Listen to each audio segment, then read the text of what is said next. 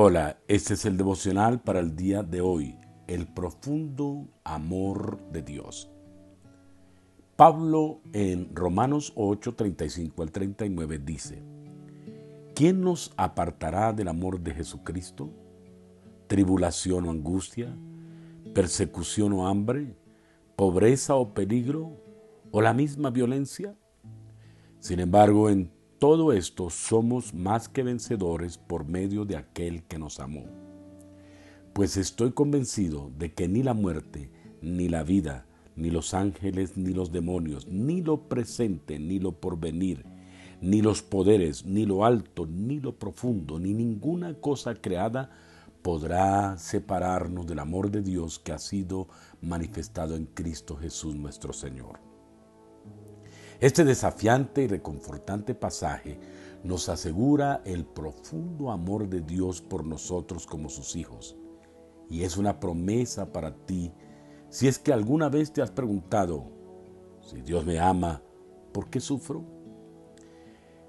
Este texto es un reto ya que describe a nuestros antepasados, aquellos cristianos perseguidos, sufriendo la persecución de sus familias, la separación de aquellos seres queridos, de los amigos, la separación de sus casas, de sus posesiones, incluso arriesgando la vida misma. Sin embargo, el apóstol Pablo los consuela a ellos y a nosotros, diciendo a todos que nada nos puede separar del abrazo amoroso de Dios. El pasaje también es difícil porque todos aquellos que sufren son identificados como hijos de Dios. Pues la escritura dice, porque todos los que son guiados por el Espíritu de Dios son hijos de Dios. Y ustedes no recibieron un espíritu que de nuevo los esclavice al miedo, sino el espíritu que los adopta como hijos y les permite clamar Abba Padre.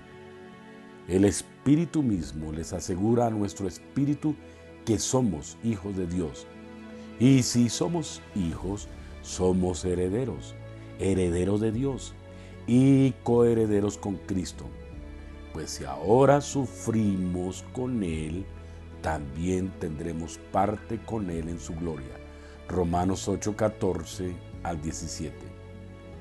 El amor de Dios la relación íntima de Dios con sus hijos no disminuye, de hecho se fortalece con el sufrimiento.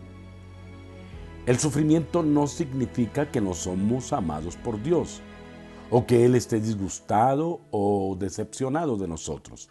Recuerda, Jesús anima a los que ama, diciendo lo siguiente, yo les he dicho estas cosas para que en mí hallen paz. En este mundo afrontarán aflicciones, pero anímense, yo he vencido al mundo. Juan 16, 33. Ahora pongamos en práctica este devocional haciendo estas preguntas. La primera de ellas, ¿qué te dijo Dios?